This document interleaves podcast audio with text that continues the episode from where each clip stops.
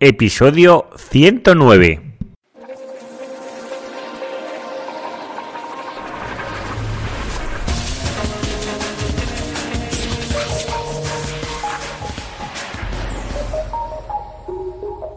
Muy buenos días y bienvenidos un día más al podcast de Ser Profesional. Ya sabéis, el programa, el podcast donde hablo, donde explico, donde narro mis experiencias propias sobre posicionamiento web, sobre SEM y sobre Analytics. Si aún no me conoces, yo soy Juan Carlos Díaz y soy el locutor de este podcast. Me puedes encontrar en seoprofesional.net y ahí encontrarás las notas adjuntas a este podcast si las tiene, que normalmente suelen llevar. Pues vamos a comenzar a hablar con un tema que es complicado y peliagudo y que aquí se crean muchas falsas esperanzas, esperanzas que es el precio lo es todo en Internet. Si yo tengo un buen precio ¿Eso me van a asegurar las ventas en Internet? Muchas personas, sobre todo, os habréis dado cuenta, sobre todo si tenéis e-commerce, ¿no? que el precio va muy por ahí. Bueno, también vale para los servicios, no ser el más barato. Pero eh, suponeros que llegan unos usuarios a vuestra, a vuestra página web. ¿Pensáis que todos esos usuarios van a ir a visitar muchas otras páginas para coger el precio más económico?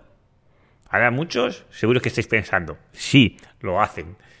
Y, y, eh, es posible.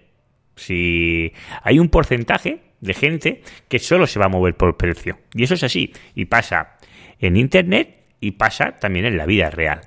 Bueno, en el negocio offline. Eh, cuando hablo de negocio también, ¿vale? Cualquier servicio o producto que esté, que se tenga que vender. ¿Vale? Pero si nos basamos solo en el precio, es decir, mi único argumento de compra es el precio y nada más el precio, porque soy muy barato. Imaginaros que yo estoy ofreciendo un servicio que cuesta perfectamente 200 euros al mes y lo estoy ofreciendo a 20 euros al mes. Si yo comparo precios y veo que uno es mucho más barato que los demás, ¿eso se remite confianza o desconfianza? Ahora, aquí la respuesta correcta sería depende, ¿no? Depende de mi situación, porque dependiendo si soy estoy en el paro, si tengo hijos a mi cargo, si puede que tenga una situación familiar que es muy crítica, un posible desahucio, y claro, y todos esos temas, que claro, que esas personas en esa situación, pues el precio es un factor muy pero que muy importante. Y claro, y seguramente que los bienes que vayan a adquirir o son de, eh, de primera necesidad. Pero si nos salimos de este, de este eh, espectro de población y nos centramos en, el consumidor, ¿vale? En el consumidor medio, pues también va a depender sobre todo de su nivel adquisitivo, porque esto va, a abarcar mucho los valores que va a determinar qué va, qué va a comprar. Es decir, cuando yo estoy comprando uh, una póliza de, de salud, ¿vale? Que lo que quiero es reforzar pues cuando tenga cualquier problema de salud, eh, una asistencia mejor que la que me ofrece ya la seguridad social, ¿vale? Pues eh, lo que estoy premiando es mi salud, ¿no? Y, ahí le estoy poniendo precio a cuánto me es de importante esta, esta póliza. Con lo cual, yo puedo escoger médicos que sean del cuadro médico que me ofrece la compañía de seguros, o yo puedo ofrecer, todas las aseguradoras normalmente ofrecen de cualquier profesional, pues me reembolsará ese importe. Pero eh, hay que tener en cuenta que el beneficio de cualquier empresa está en el margen. Si nosotros lapidamos este margen por reducir los precios, es posible que nuestra empresa deje de ser viable. ¿De acuerdo? Con lo cual yo no estoy a favor que el único argumento de compra sea el precio hay que dar valor añadido. Y esto, estoy convencido que cuando tú vas por la calle y ves cualquier cosa, te parece cualquier escaparate, no lo primero que miras es el precio. Lo puedes hacer una, dos, pero estoy convencido que no es decir, de todas las cosas, cuando tú vas a comprar, de todas las acciones de compra que tú realizas, lo primero que miras no es el precio. Es decir, os voy a poner un ejemplo.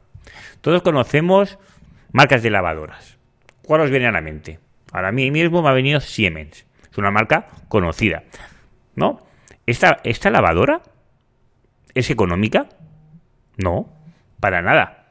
No, no es nada económica. Seguramente será de las más caras del mercado.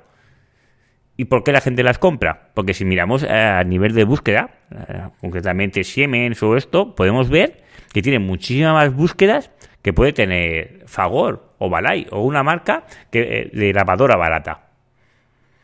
¿Por qué es? Porque da otros valores, no solo es el precio, es decir, da pues el tema de la garantía, los repuestos, que está fabricada en Alemania, o eso creo, o eso se dice, ¿vale? Es decir, eh, no todo es el precio y, crear un negocio, sobre todo online, basado porque tengo un coste muy competitivo y así puedo machacar o arrasar a la competencia, es un gravísimo error, porque siempre vas a tener alguien que te va a poder bajar el precio. O si no, eh, antes que vinieran eh, los productos chinos eh, y vendíamos iluminación, vinieron los chinos y te bajaron el precio. Y si solo es el precio tu, tu único valor añadido, pues cuando alguien te venga y sea más barato que tú, vas a dejar. Y esto pasa mucho, sobre todo en el mundo offline, yo he estado acostumbrado o he trabajado en empresas que su producto no era económico, para nada. Y a lo mejor era el más caro del producto, eh, el más caro del sector. Y aún así eran líderes. Y no pasaba nada. Porque hay muchos más factores a la hora de comprar. Es decir, pongamos un ejemplo. La persona que se monta un concesionario de la marca Porsche. Este coche, pues cuesta seguramente cinco o tres veces más que cualquier coche convencional. Y eso no significa que no se vendan. Lo que pasa es que van a un target muy, pero que muy específico de personas. Y solo es encontrar ese público que le interesa tu producto. Pasa lo mismo con la ropa. Bueno, podemos entrar, podemos comprar en Zara o podemos comprar marcas a mejor que están más reconocidas. No significa que tenga más beneficios, porque más beneficios que Zara es complejo, ya que es de los más ricos del mundo. Y, esto lo podemos ir alargando y alargando. Un ejemplo de algo económico que sé que funciona. Las gafas, Hawkers. Hawkers es una marca reconocida de gafas y tiene un precio muy competitivo.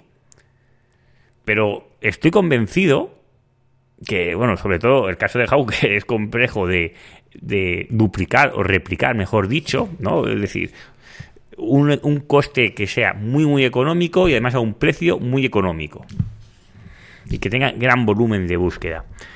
Por eso mi experiencia me dice que lo importante cuando montamos una estrategia o queremos montar un negocio online es no basarnos única y exclusivamente en el precio. Y ya no solo os hablo de un e-commerce, os hablo si estamos vendiendo un servicio, cualquier producto, si tú eres el más barato, siempre te van a comparar con el más caro. Y van a decir, ¿y por qué esta diferencia de precio? O por lo menos el razonamiento que yo tendría. Porque es el lógico, si yo tengo uno que cuesta 100 y otro que cuesta 1000, ¿por qué hay esta diferencia? Pues seguramente me quede con el de 500, ni el uno ni el otro. Pero, es decir, eh, hay que pensar un poco más y, darle vueltas a las cosas y, ver por qué me va a comprar, eh, por qué me compran a mí o por qué me van a adquirir mis servicios. Y esto me lo puedo aplicar mismo, yo mismo a mis servicios. Es decir, yo no quiero ser el más barato, pero tampoco quiero ser el más caro. Yo quiero estar en línea, algo medio. ¿Por qué? Porque mi taller de cliente es este. No es el más elevado, porque yo tengo el cliente súper grande que tiene 55 millones de URLs indexadas. No, mi cliente es mucho más pequeño. Pero tampoco quiero el cliente que sea más pequeñito, el que acaba de comenzar, el que no hay una inversión clara. ¿Sabes? Este tampoco me interesa. Luego también esto pasa mucho a la hora cuando queremos lanzar un proyecto, es en endeudarnos o sobrevalorar lo que te puede aportar el marketing. Es decir, cualquier empresa, ya sea offline o online, debería dedicar un porcentaje de su facturación al marketing o a las ventas o a la promoción, llámalo como quieras. Normalmente eso suele rondar el 10% de la facturación. ¿De acuerdo? Suele ir por aquí. Claro, si yo me monto porque soy nuevo y me estoy endeudando a mejor el 90% de mi facturación solo a publicidad, pues estoy arriesgando muchísimo parte de mi patrimonio o del dinero o lo que llámalo como quieras a, esta inversión. Y a lo mejor sería más razonable hacerlo más progresivamente, no que sea tan push, tan invasivo, y hacerlo de una manera más equitativa. Yo me he encontrado muchísimos clientes que han empezado con agencias con unos presupuestos elevadísimos para su estructura. Yo no digo que no se puedan pagar esos, servicios con esos honorarios. Lo que, no, lo que tienes que tener en cuenta es que si yo facturo mil, no me voy a poder meter en unos honorarios de a mejor 10.000 al mes. Porque claro, es, es, es, muchas veces más mi facturación. Y sobre todo, eh, todo el tema del marketing, ya sea del SEO, del SEM, que aunque sea más rápido y el marketing, los resultados no vienen ya. Es decir, eh, me meto ya y ya, y ya y ya tengo esos resultados. Va a haber un tiempo. claro, si yo tengo que soportar esa losa de esos nueve, eh, he dicho 9.000 o 7.000 euros cada mes cuando yo estoy facturando 1.000, pues claro, voy a tener una losa que lo voy a poder soportar X tiempo. Y si no lo puedo soportar o no me sale bien, seguramente eh, reventaré la empresa, me quedaré endeudado y aún crujiré todo lo que he estado trabajando hasta ahora. Por lo cual, en eso hay que ser mucho más sensatos. Y a veces cuando me vienen muchas empresas y me dicen, oye, que voy a invertir tanto, no sé qué, lo primero que les digo es, ¿durante cuánto tiempo? Porque la cuestión no es la cantidad, sino durante cuánto tiempo vamos a poder mantener la inversión. Y, esa, esa inversión que vas a mantener, vamos a mantenerla durante un tiempo. ¿Vale? Y un tiempo no es un mes, ni una semana, ni un día. Estamos hablando de tres meses, de seis meses, de un año. A partir de un año, yo considero que es el tiempo ideal, que, que te da tiempo para probar y hacer. Y si vemos que no funciona, poder eh, eh, pivotar y hacer otras acciones que sean rentables. ¿Vale? Si esto lo haces solo en un mes, pues seguramente si la primera tienes la suerte y te funciona, pues todo perfecto. Pero si no te funciona la primera, a la segunda ya te da tiempo, porque ya has perdido el cliente. Con lo cual, en esto de los precios es lo mismo. Yo, mi único argumento, si tuviera un e-commerce, no sería la venta. ¿Vale? Porque si todos nos recordamos, o sobre todo si nos fijamos en Amazon, que será el líder del sector, la gente, si hiciéramos una encuesta, sí que podemos encontrar precios competitivos, pero estoy convencido que si buscas y buscas bien, eh, muchos partners que tienen allí dentro puedes encontrar su producto más barato fuera de lo que es el Amazon.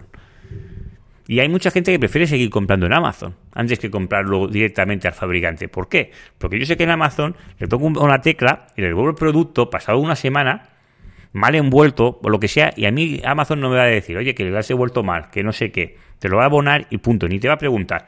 En cambio, esto, si no se lo haces a, nuevamente, si es el fabricante o esto, te va a poner más trabas a la hora de esta, de esta devolución.